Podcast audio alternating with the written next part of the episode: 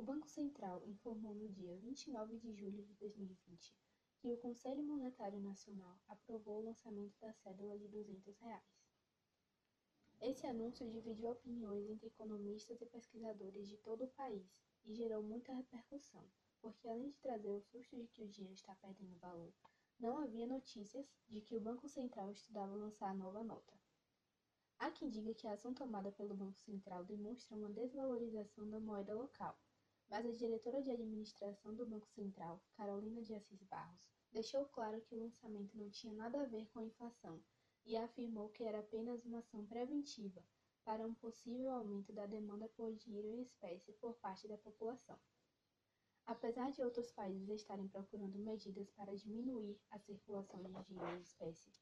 o Banco Central afirma que não está na contramão dessas práticas, pois no Brasil o pagamento em espécie é o mais frequente.